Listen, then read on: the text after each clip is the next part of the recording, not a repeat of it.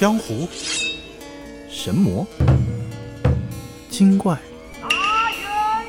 奇门遁甲、菩萨、阎王、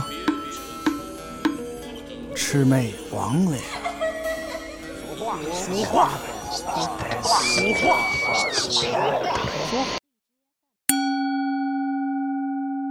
话说，子不语，张世贵。我去安州府出差的时候，认识一名参将，叫张世贵。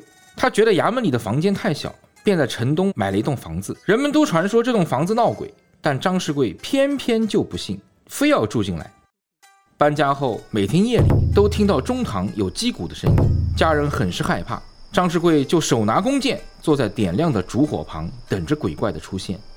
夜深人静的时候，房梁上突然伸出一个头来，好饿，好饿，好饿，我真的好饿。斜着眼睛盯着他看。张世贵抬手一剑，嘘，那只鬼应声而落。我操！只见那鬼形状矮黑而肥胖，肚子像能容下五斗粮食那么大，剑入鬼腹，有一尺多深。嘘，张世贵又是一剑，我操！嘘，再来一剑，我操！嘘，再补一剑。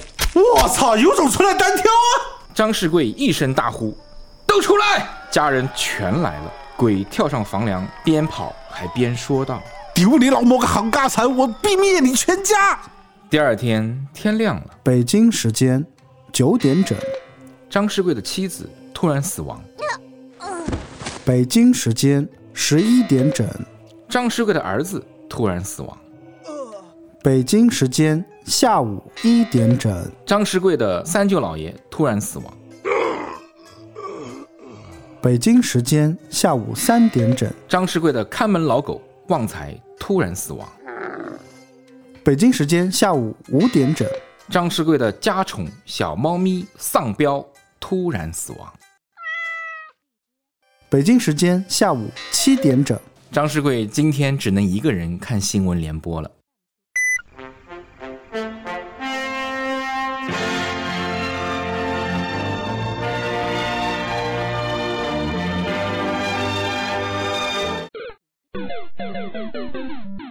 张世贵悲愤不已，悔不当初。一个月后，听到夹壁当中有呻吟的声音，走过去一看，是已经下葬的妻子和三舅姥爷。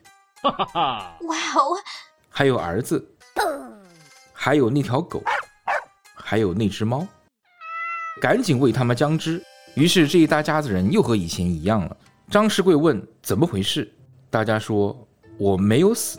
只是昏昏沉沉的，像在做梦，看见两只大手把我们扔在了夹壁里。张世贵这才明白，人生死有命，即使恶鬼发愿使坏，也不能真的把人杀死，也只是用幻术戏弄人而已。